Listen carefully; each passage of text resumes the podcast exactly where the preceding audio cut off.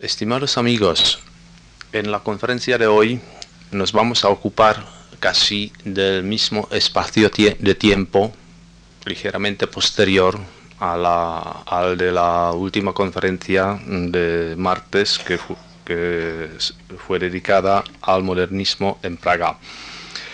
Hoy está ante nosotros el tema del eh, cubismo que vamos a tratar eh, en eh, un panorama un poco más amplio para explicar los motivos y las razones, aunque ya resulta un poco difícil competir con la introducción al catálogo de esta exposición, de la cual voy a mostrar algunas diapositivas que ya están incluidas porque son realmente piezas claves.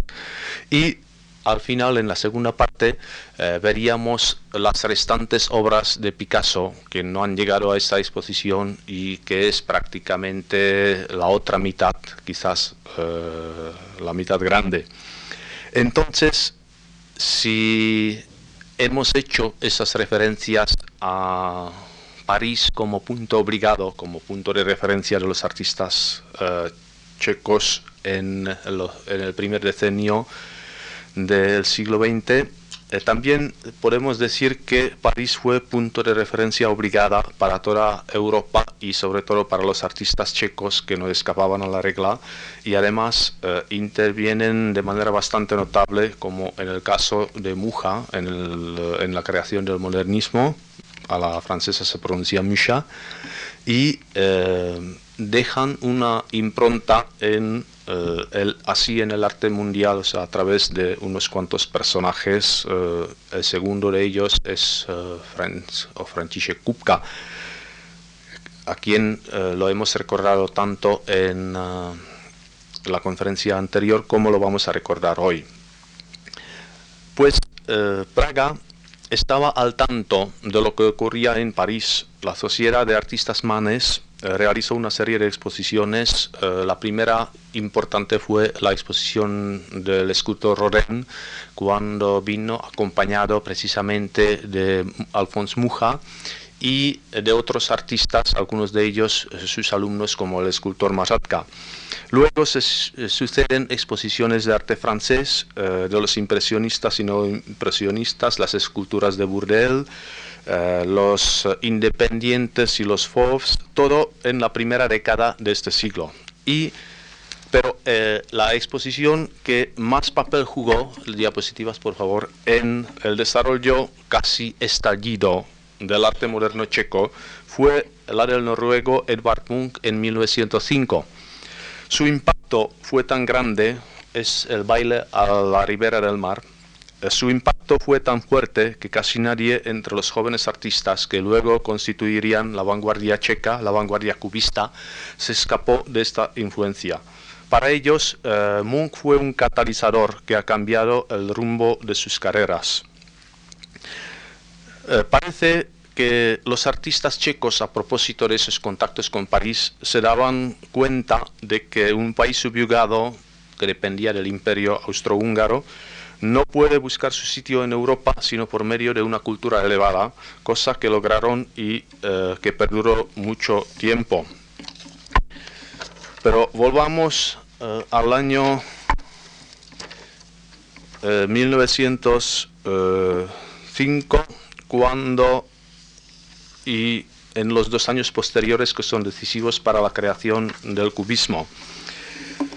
Podríamos decir que en este momento se está creando el grupo 8, el 8 en Checosma, integrado por Emil Fila, cuyo autorretrato vemos aquí en el centro, eh, que fue además teórico y portavoz de este grupo, y luego una serie de artistas cuya obra vamos a ver, Bohumil Kubishta, Vincent Beneš, Antonín Prochaska, Otakar Kubin, sumándose a ellos uh, Max Horp y uh, otro pintor Feigl, son los dos que están a su lado en sombreros.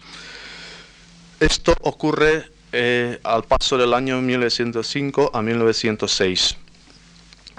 Eh, todos pertenecen a la generación, o casi todos, porque algunos pertenecen también a la generación de, los 90, nacida en los años 80, o sea que es la misma generación de Picasso.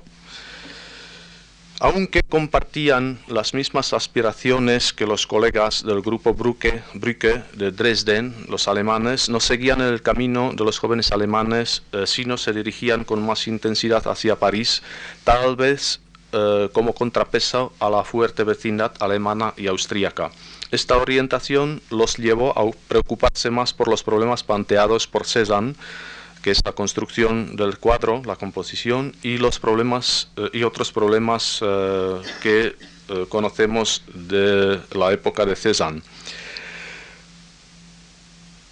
Este pintor se presentó el mismo año 1907 y pero los pintores checos se sienten más fascinados por Deren, cuya bañada aquí vemos un detalle, fue adquirida por ellos mismos por producto de una recolecta realizada en el Café Unión de Praga en 1910 en eh, la exposición de los independientes de París. Esta obra enorgullece hoy día junto con los otros casi 30 cuadros de Picasso eh, la Galería Nacional de Praga. Del mismo pintor se conservan todavía dos cuadros importantes. Este, eh, esta vista al puerto de Cadaqués, que además es un testimonio del interés por los temas españolas, pues, españoles dentro del cubismo, y este busto de mujer eh, que eh, fue también uno de los cuadros más comentados en la época. Es entonces por la fase cubista de Deren que llegan los artistas checos al cubismo, aunque conocían también a, las pinturas de Braque eh, a través de la galería Kahnweiler. Eh, de Braque eh, se conoce en Praga y se guardan en Praga varias pinturas del periodo en que colabora con Picasso. A principios eh, del año 1910, el pintor cubista, que eh, podríamos decir nomen omen, o sea, el nombre es ominoso, eh, aunque deriva de otra raíz, y que es el portavoz más importante del cubismo en Praga, y quien muere al terminar la Primera Guerra Mundial, escribe desde París.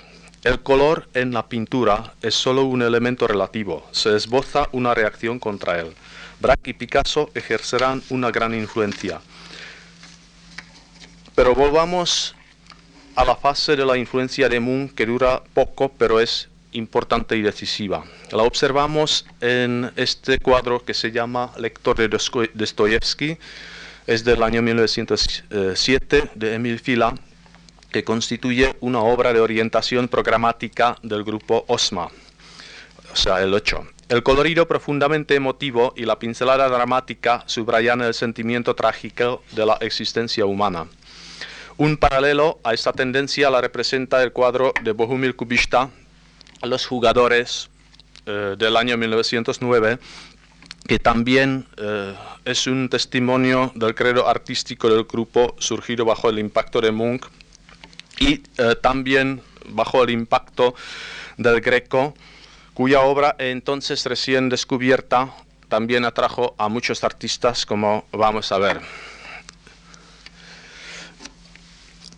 Jindřich Prucha se inspira eh, en un corto periodo impresionista, pero acepta el... Eh, volver, por favor. Acepta en su autorretrato eh, el expresionismo de tipo Munch, a quien conoce personalmente en Múnich en 1911, y, eh, pero también se inspira en la obra de El Greco, que eh, es descubierto en España por Cosillo y en Europa Central por Max Dvorak, quien le dedica un estudio que aclara también los principios del manierismo en general.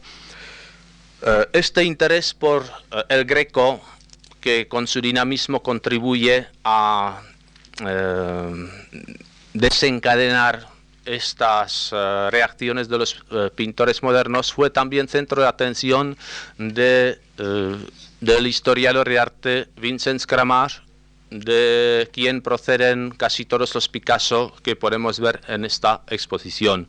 Aquí está en una fotografía con eh, algunos de los cuadros de Picasso poco antes de morir a, mm, finales de los años 50. En una tarjeta, Picasso le escribe a Vincent eh, escribe a Zuloaga en París que eh, tuviera tanta amabilidad de mostrarle a Vincent Kramar los grecos que tiene en su colección. O sea que es un testimonio directo del contacto que existía entre los artistas checos y los artistas españoles. O sea que esto esta tarjeta eh, tiene una gran importancia precisamente para mostrar este complicadísimo eh, trasfondo de las relaciones artísticas entre eh, no solamente Checoslovaquia y España, sino a través del continente europeo.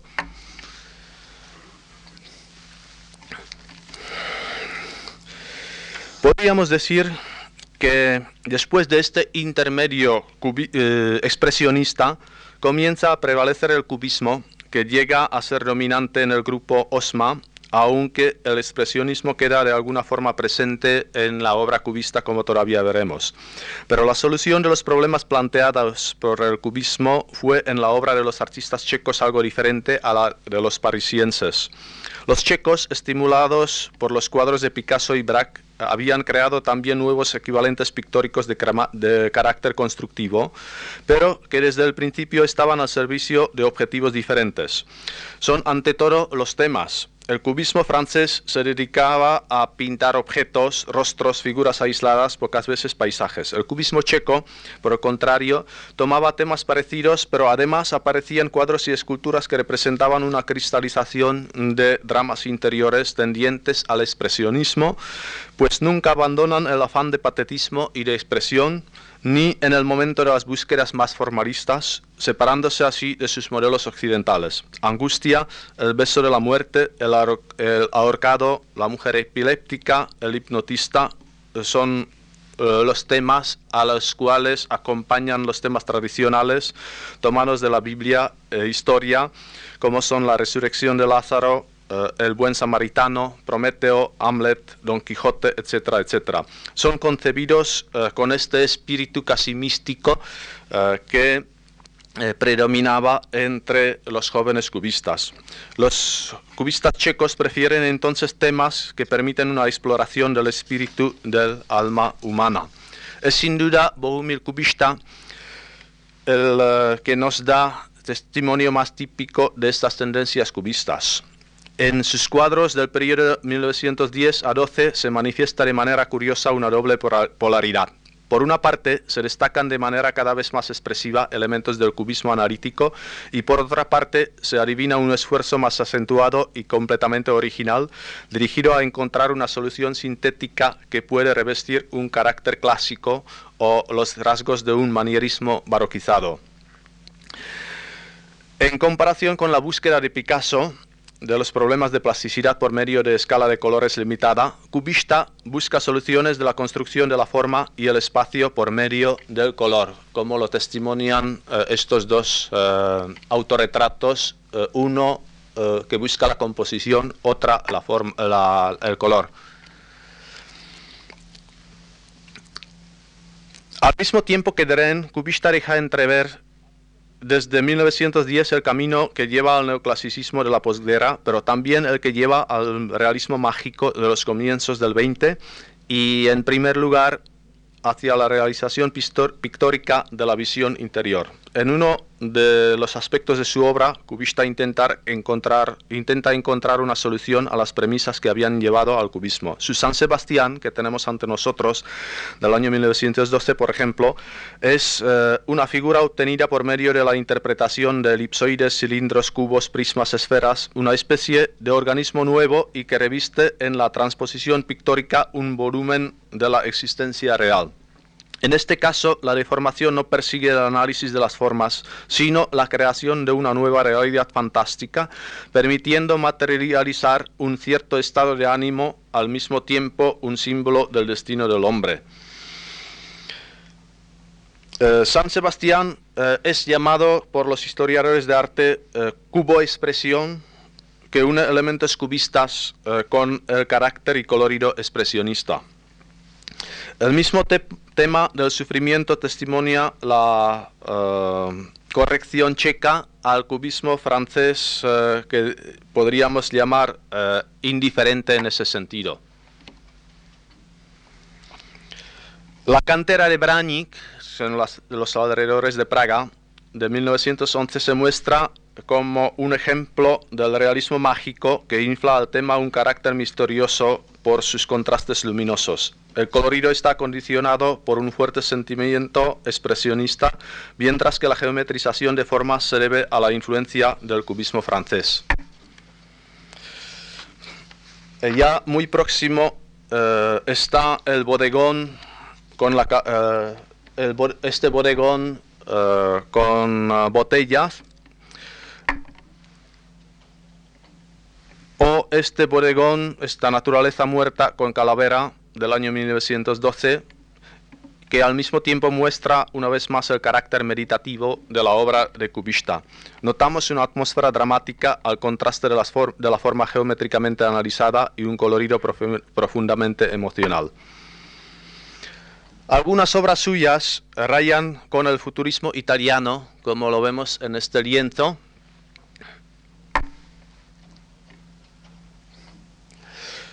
Eh, mientras que otro artista, Emil Fila, trata de salirse con la suya de todas las posibilidades evolutivas que ofrece el cubismo. Como teórico del cubismo, además también escribió un magnífico artículo sobre el greco que puede leerse eh, hasta hoy sin haber perdido nada de su valor. Entonces, este artista Fila como teórico del cubismo, defendía junto con el historiador Rearte Kramash la concepción ortodoxa fiel, eh, a ejemplo de Picasso y Braque en páginas de la revista uh, mensual, Umělecký měsíčník, y los dos juntos concebían el cubismo como método de cognición objetivo, como decían, excluyendo toda casualidad de sentimiento, es decir, querían que sea algo más que el realismo. La revista Umělecký měsíčník rechazaba entonces a los intérpretes libres del cubismo, pero no impidió que los checos se hayan mantenido eh, en una sola concepción. Fila, apoyando primero la tesis de Kramar, meditó luego los ímpetus de las obras de los dos, de los de dos grupos protagonistas del cubismo. Eh, pensamos ahora en ese grupo formado por Delaunay, Duchamp, Léger, etc. Y Después de eh, un periodo del cubismo expresionista dramático, cuyo ejemplo es, eh, por ejemplo, esta Salomé, y que culmina en eh, el año 1912, Fila es el único en Europa Central en atravesar todas las peripecias del cubismo analítico y sintético junto con Picasso hasta su disolución en el surrealismo.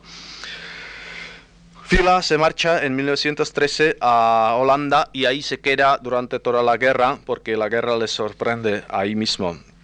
Esta bañada es también una composición cubo-expresiva eh, influenciada también por uh, Deren, como hemos podido observar.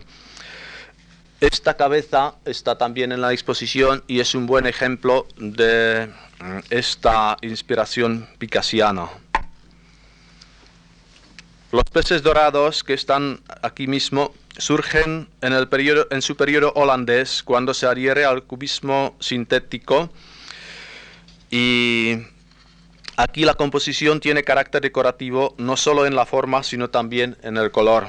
En vísperas de la Segunda Guerra Mundial, Fila al final se deja atraer por la fase surrealista de Picasso y realiza una serie eh, de obras que, eh, por las que se le califica de imitador de Picasso o de eh, Picasso para los pobres, el Picasso pour pauvres. Antonín Prochaska, autor de este Hamleto, es partidario de la corriente cubista que cultiva la materia bella, aunque su punto de partida es asimismo el cubismo eh, expresionista analítico. En sus eh, naturalezas muertas, enfocar, especialmente en la con jarra que tenemos ante nosotros del año ya 1921, una de las mejores eh, de toda la pintura checa de los 20. la nueva realidad fecundó su esquema del cubismo sintético. La materialidad de los objetos representados está subrayada por la tecnología que es el uso de la cera, arena, etcétera, para lograr diferentes estructuras eh, estetizadas, eh, tal como se hace habitual en la pintura abstracta.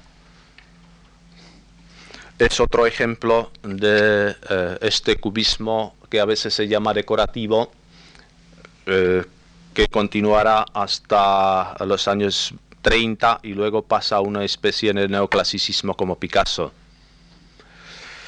Václav Spala Conoció bien el arte francés en París en 1911, sobre todo el fauvismo y el cubismo, sintetizándose durante muchos años, y así lo muestra ya este primer autorretrato que eh, extrae eh, la experiencia eh, del fauvismo sobre todo. Su obra cubista, como esta magnífica canción del campo que está en la exposición, muestra que siempre le interesa el color. Simplifica las formas reales y las combina con un colorido vivo, muy, muy vivo, verde, azul y rojo. Esto se nota con el tiempo, como por ejemplo en esta campesina. Aprovecha incluso los elementos del folclore, le gusta mucho la cerámica popular y em, su pintura es cada vez más eh, colorística. Sin embargo, recorre un largo camino también en el paisajismo, como lo testimonia este, este camino a Loput de 1915, obra temprana, testimonio eh, que mm, muestra que el artista eh, sintetiza un escorzo de formas y eh, de colores. Un acento en la construcción formal como organismo peculiar suprime el aspecto sentimental tan característico para sus obras artísticas. Este es el paisaje de Hungría, que, donde ya se siente ese desarrollo de, mm, del color que va a prevalecer cada vez más. También vuelve a los principios cesanianos con un aumento de color considerable como en este paisaje de Dalmacia. Y eh, he aquí ante nosotros el río Otava, el paisaje checo del año 1929, que es máxima muestra, o la mejor muestra de su periodo llamado azul. Josef Čapek, el hermano del famoso escritor Karel Čapek, tiende a la simplicidad casi infantil del dibujo, eh, como lo notamos eh, ya en, eh, los primeros, en las primeras obras, aunque esta figura de mujer, que está también en la exposición, se mantiene fiel a los principios del cubismo analítico. esta simplicidad, que será cada vez más notable, se muestra en este acordeonista, que también está en la exposición y que es característico para toda su obra. El Rey Negro del año 1920 surge bajo la influencia del purismo y cubismo sintético eh, francés. Se caracteriza por una clara y grandiosa composición de formas geometrizantes, junto con un colorismo despersonalizado, lleva hasta una cierta frialdad decorativa. Un interés constructivista prevaleció por encima, por encima de la participación inmediata del sentimiento. en eh, vísperas de la Segunda Guerra Mundial, uh, Chapek se vuelve, vuelve la atención hacia, uh, digamos, los problemas uh, que afectaban toda Europa y en, esta, en este ciclo de pinturas, que son casi 50, que se llaman Fuego, está inspirado por eh, la guerra civil eh, española y eh, realiza toda una serie de pinturas donde el cubismo va desapareciendo, pero su ella, su ella permanece en la simplificación de las formas.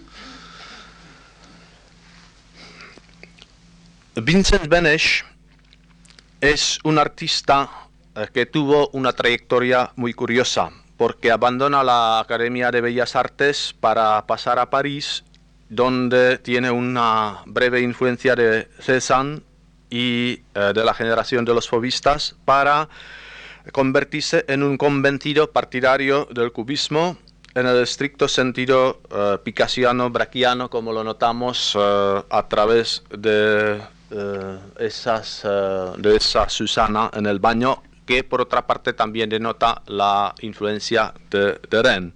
Sin, embargo, más tarde, cuando ya no le interesa la estética cubista, destruye 80 de sus cuadros, o sea que se quedan muy pocos entre ellos, el más importante es este entierro militar que surge en los primeros días uh, de la uh, Primera Guerra Mundial.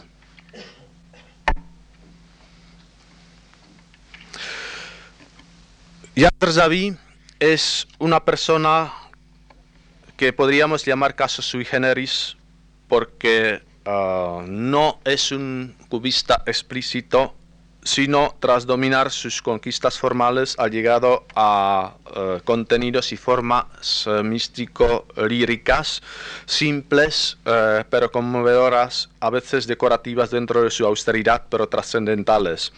Autodidacta, aprendió más de todos los maestros antiguos, más de los maestros antiguos que de la escuela, pero inspirándose en el arte cubista de la época, como lo testimonio esta Magdalena del año 1914. Es una visión de la vida de Cristo hecha presencia, mm, hecha uh, material pictórico. El sufrimiento del año 1916 ostenta una expresión sublimada en forma eh, alucinante de una cabeza de ensueño. La sutileza fina de colores está ligada a la pureza de las formas y las líneas en un conjunto de eh, belleza irreal eh, que deriva de la simplificación cubisma, cubista. Lo mismo podríamos decir de esta escena bíblica, el Sermón de la Montaña, donde eh, las montañas al fondo, sino ya las figuras muestran precisamente este punto de partida cubista. Aunque el propósito de esta conferencia es explicar uh, el movimiento cubista, no podemos uh, no hacer mención a otro artista checo que entre París y Praga uh, está muy cerca, sea del modernismo, del cubismo, y, pero que está trabajando eh, en dirección hacia la abstracción junto con Kandinsky. Es Franciszek Kupka.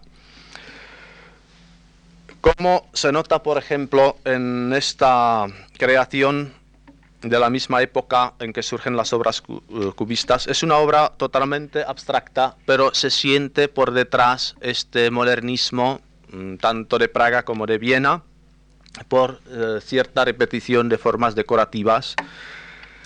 Y eh, en otra obra que se llama Solo líneas pardas, eh, ya se muestra que es una composición absolutamente abstracta, que tiene algo que ver con los orfistas, pero también la simplificación de la forma y el colorido está muy ligado con los artistas cubistas es que mm, también eh, será un contacto a través de Apollinaire eh, que visita Praga.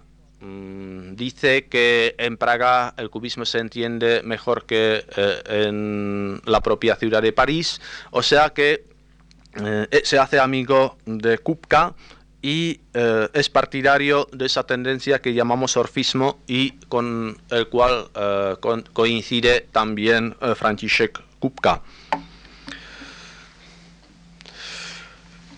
Esta línea abstracta eh, es eh, un ejemplo de la abstracción que también tiene algo que ver con el cubismo y eh, se dice que cuando, o, el mismo Kupka dice cuando recuerda su obra y su vida, que ha hecho esta pintura base del juego de una niña con un balón que tenía color rojo y azul y que el resultado de eh, este movimiento era esta pintura tal como la captó.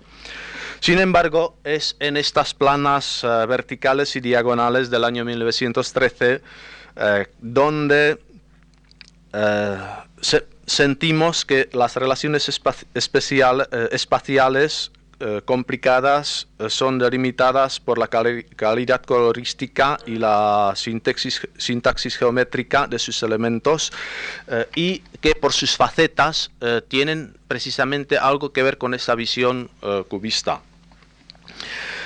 La existencia natural está transformada aquí en estructuras puramente plásticas, tal como suele ser muchas veces en el cubismo, de modo que el cuadro se convierte en un organismo independiente eh, del mundo de los fenómenos visuales. Uno de los capítulos más interesantes del cubismo es la obra del escultor Otto Gutfreund, un judío como Kafka, de nombre alemán pero checo, y eh, que, cuya punto de partida eh, está revelado en una frase de su diario. Él dice, la estatua no es ya un tiempo estático y transpuesto al espacio, sino la expresión de una acción continua, de un movimiento ininterrumpido, cuyo ritmo es idéntico al del proceso creador del pensamiento antes que eh, esta haya adquirido la forma estable de la imagen. La estatua es una ondulación ininterrumpida cuya corriente arranca fragmentos del borde del espacio eh, que, la, eh, que la limita y se los lleva con ella. Sin embargo, este punto de vista mm, no ha llevado a la solución futurista como en las esculturas, por ejemplo, de Boccioni, que compartía esa teoría. Y la angustia de Gutfreund, esta escultura que tenemos ante nosotros del año 1911, muestra que se trata de un movimiento interior, de un dinamismo de imbricación de planos como expresión de un estado psíquico. La angustia es siempre portadora, por lo tanto, de un simbolismo subyacente, tal como las pinturas que algunas pinturas que hemos visto, y es, a decir verdad, una reactualización del horror metafísico que invade al hombre. Esta tendencia culmina en las estatuas de Gutfreund como Don Quijote,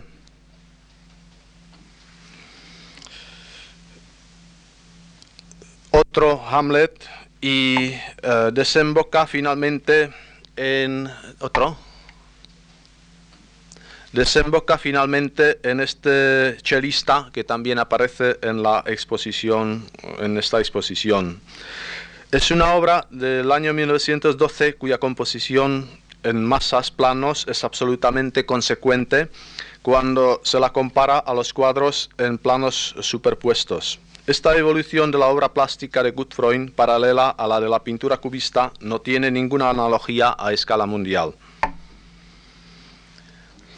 Este busto cubista eh, también está en la exposición. Esta es una eh, diapositiva de la instalación de la Galería Nacional. Y cubista, eh, este cubista más tarde también renuncia al cubismo más puro, como ocurrió con muchos de esos artistas, incluyendo a su máximo defensor Fila. En los años 20 realiza una escultura de tipo, eh, diríamos, de realismo social, pero simplificada por su experiencia de los planos cubistas, como se nota en esta familia, o eh, en este motociclista, que ya eh, está más cerca del futurismo italiano en su esfuerzo por el movimiento. Si bien la pintura y la escultura es realmente un movimiento fuerte que no tiene parangón con los otros países de Europa excepto París. Entonces, en la arquitectura ocurre un fenómeno aún más curioso. Es que se crea toda una escuela de arquitectos cubistas. Aunque eh, podríamos decir que a veces se limita solamente eh, a la formación de la estructura de la fachada, del mismo modo que los pintores forman la estructura de la superficie de las cosas, entonces es un hecho irrefutable de que mm, la única arquitectura cubista como fenómeno existe en Praga. Podríamos decir que en este momento la arquitectura checa eh, se vuelve a situar después del periodo barroco mm, por unos cuantos años a la cabeza del desarrollo europeo. Por lo menos era portadora de las nuevas ideas hasta la Primera Guerra eh, Mundial.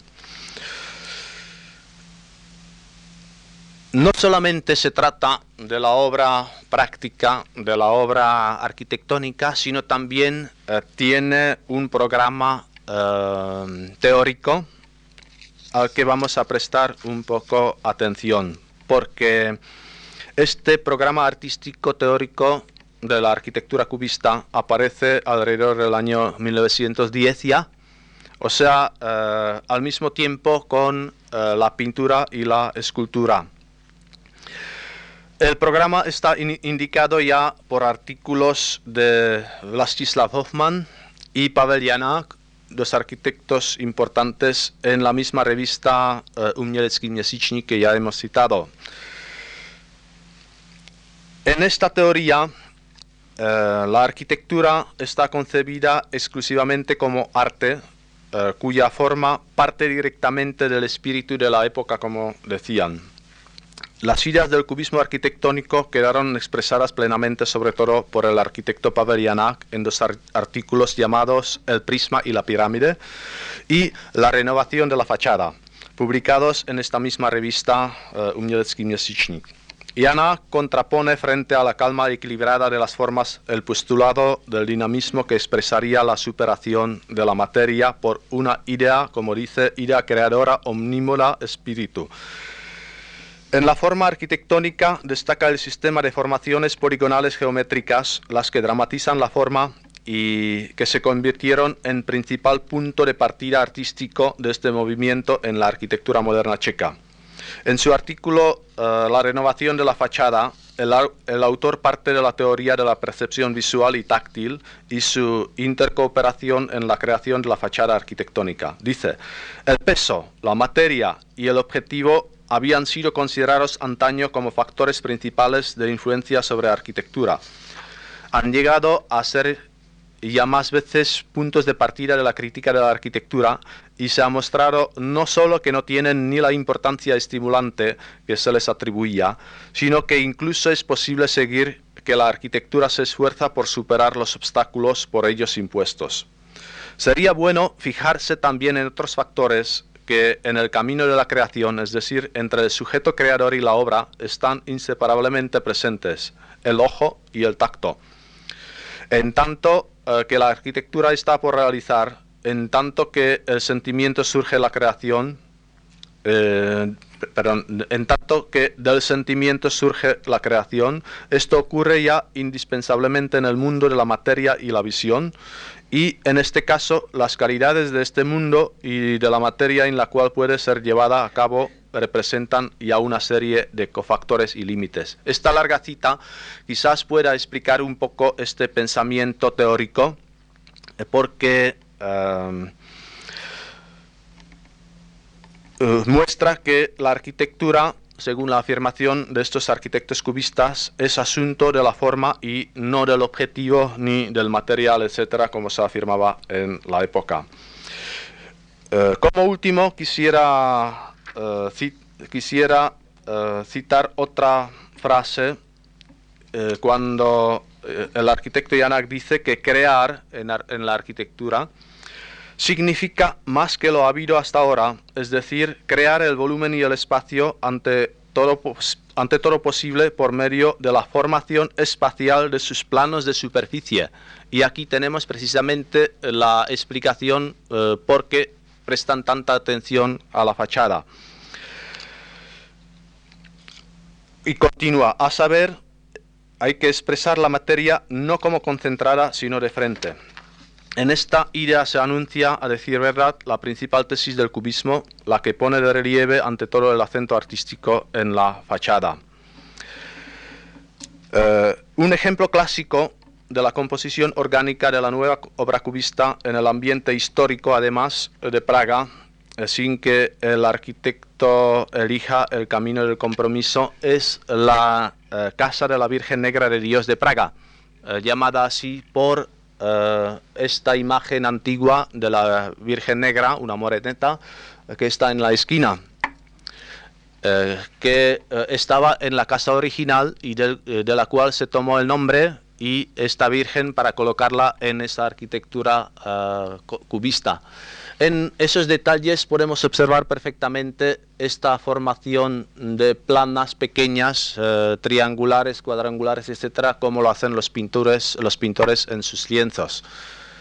Esto se nota hasta en ah, las jambas de las ventanas, en los pisos superiores, que realmente proceden eh, como los pintores cubistas. Otro arquitecto eh, que se dedica a una consecuente modelación cubista de la fachada mm, es Josef Hochol, cuyas casas de vivienda bajo uh, un lugar histórico de Praga, eh, son testimonio de esa arquitectura cubista anterior a la eh, Primera Guerra Mundial, concretamente son del año 1913. Hay toda una serie de casas de este tipo, eh, de varios arquitectos, que a, veces apenas se conocen porque hasta ahora no se ha llevado a cabo ningún estudio profundo de todo ese movimiento.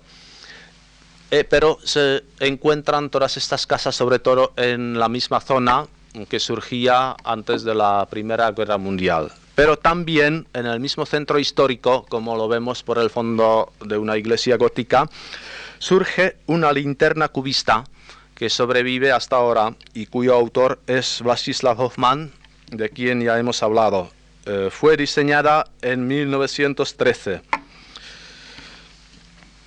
Vlastislav Hoffman, aparte del autor de eh, esta obra y de numerosos estudios arquitectónicos, es creador de la nueva escenografía checoslovaca que está marcada también por eh, el cubismo. O sea, aquí vemos que eh, casi se creaban formas públicas que aparecen en esa famosa película del expresionismo alemán, gabinete del doctor Caligari, donde aparecen estas formas tan extrañas. Pues eh, claro, todo ese movimiento tiene toda una serie de realizaciones, eh, como por ejemplo esta casa en el centro que se llama Mozarteum y que ya tiende hacia un racionalismo, como lo podemos notar aquí, pero eh, se mantiene a través de esas facetas dentro de la línea del cubismo. Pero la construcción más grande es, esta casa eh, construida por una cooperativa de maestros eh, antes de la Primera Guerra Mundial y que está al lado del Hotel Intercontinental en Praga y donde podemos estudiar perfectamente esa eh, especie de realización de facetas en la parte derecha sobre todo o en los detalles de los hastiales por encima de la cornisa de esta casa. Y en un detalle donde se nos muestra eh, esa facetación, si así puedo decirlo, eh, en la decoración de eh, entre las ventanas de un color distinto o a la entrada que vemos aquí a la izquierda.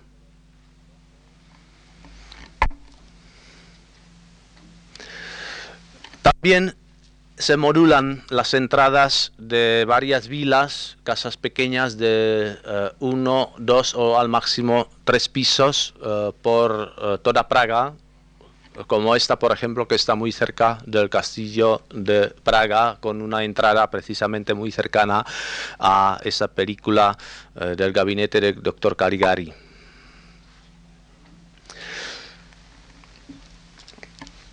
Otro campo de actividad a donde penetra el cubismo checo durante los 3-4 eh, años de su duración fueron las artes aplicadas y ante todo el mueble. El diseño y proyecto del mueble y otros objetos cubistas se concentraba en los talleres artísticos de Praga, dirigidos por eh, el arquitecto Gochar y el arquitecto Janak, ese teórico de la arquitectura cubista. Colaboran en la empresa varios pintores, es innecesario nombrarlos, excepto Vincent Benesch, a quien hemos visto ya como pintor cubista.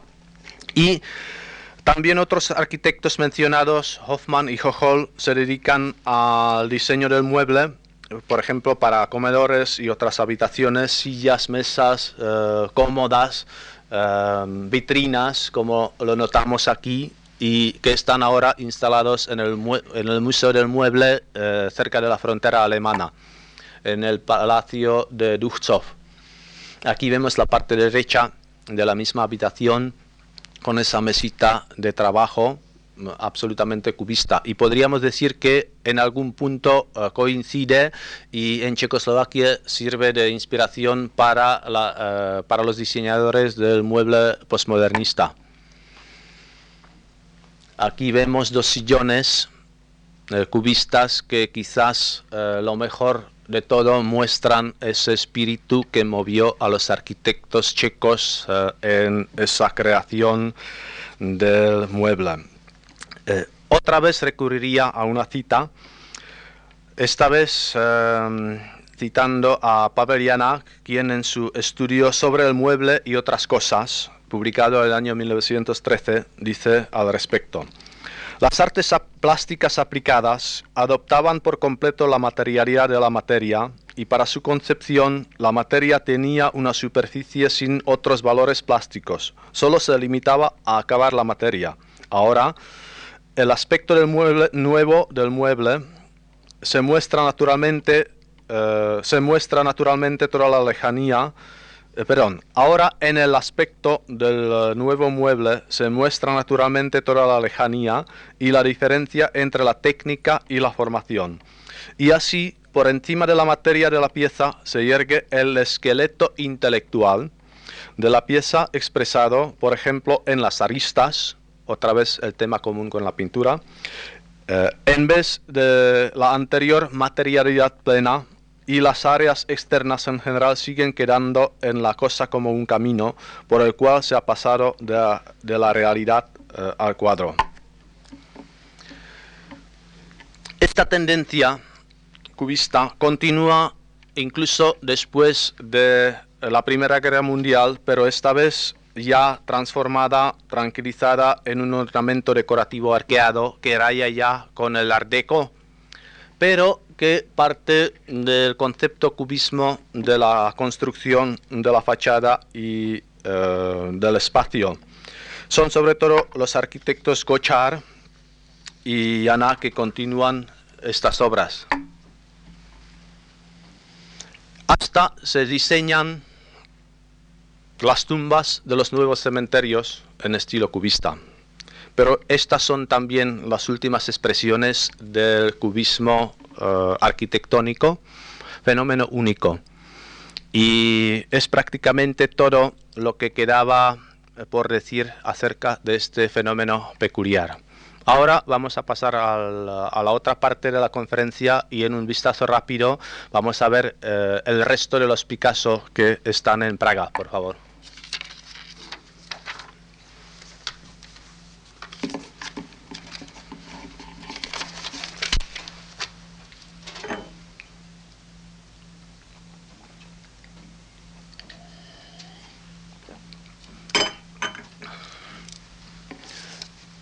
Aquí vemos el pabellón del grupo Manes, que es una arquitectura también casi cubista, expresionista, en el momento de presentar eh, la obra de Picasso, del cual tenemos aquí eh, cinco obras y las otras son eh, de sus contemporáneos checos.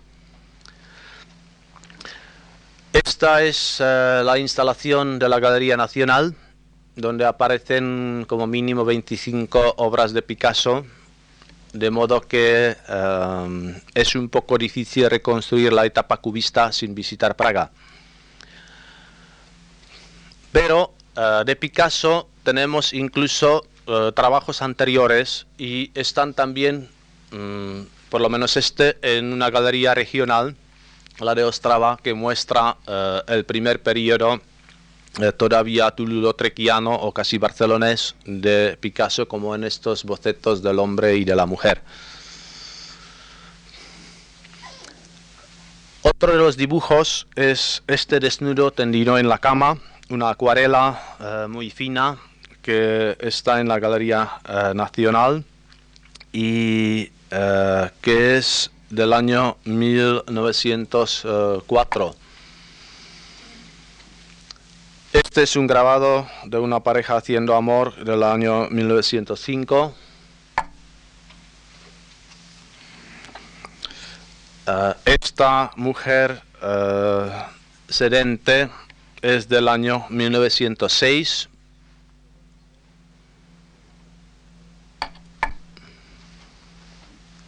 Este relieve, cabeza uh, de muchacha, recuerda un poco los dibujos de Gauguin, pero es una interpretación muy personal de Picasso en relieve, de chapa. Esta mujer ya coincide plenamente eh, con eh, esa revolución eh, que constituye el cuadro Las señoritas de Aviñón.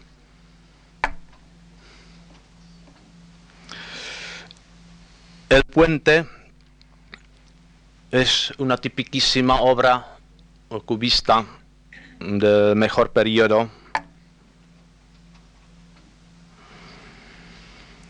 Eh, el puente era del año 1908. Eh, esta mujer eh, también tiene algo que ver, incluso en la composición, con las señoritas de Aviñón.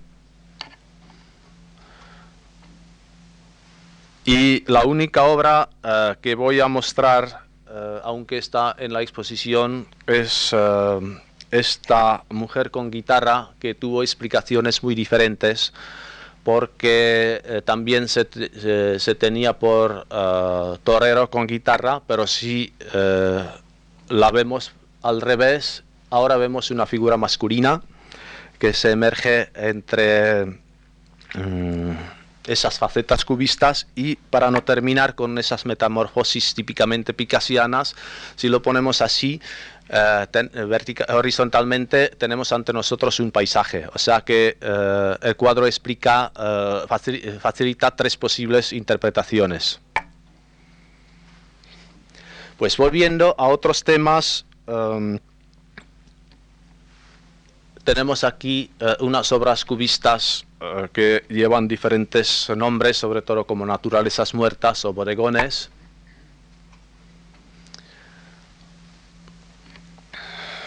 este cuadro eh, con eh, elementos de letras, con cartas, aquí a la izquierda, que se llama Absinto y Cartas, eh, pero es un cuadro donde, donde Picasso comienza a poner las letras por un periodo. Lo mismo pasa en esta obra, de la cual vemos un detalle,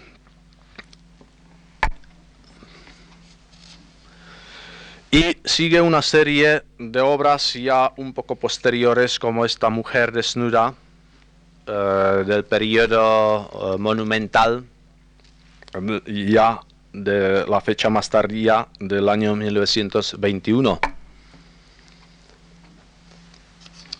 Eh, continúan violín, copa, pipa.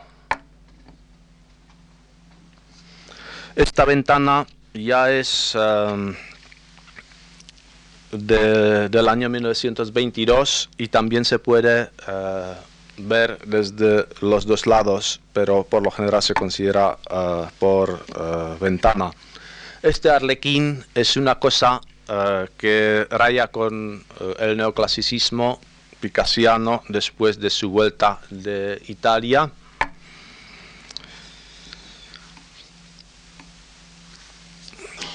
Esta aguada eh, es un boregón eh, de, colores refinados del año 1920 que influyó tanto en el decorativismo de la pintura del siglo XX. Esta guitarra es un pastel casi de la misma época.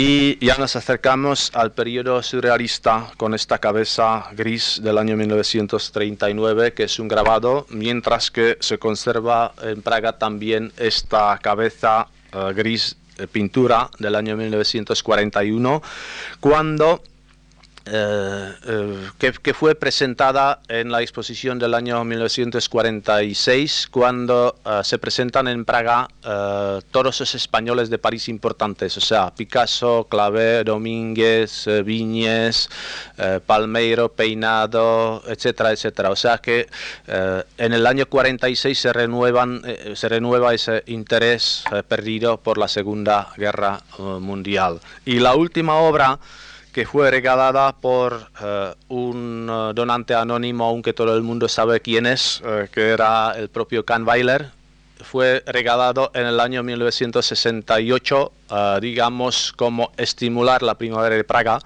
cosa que alcanzó solo un medio año. Pero ahora ya podemos, digamos, volver a, a la destinación original eh, que era estimular la democracia en Checoslovaquia. Gracias por su atención.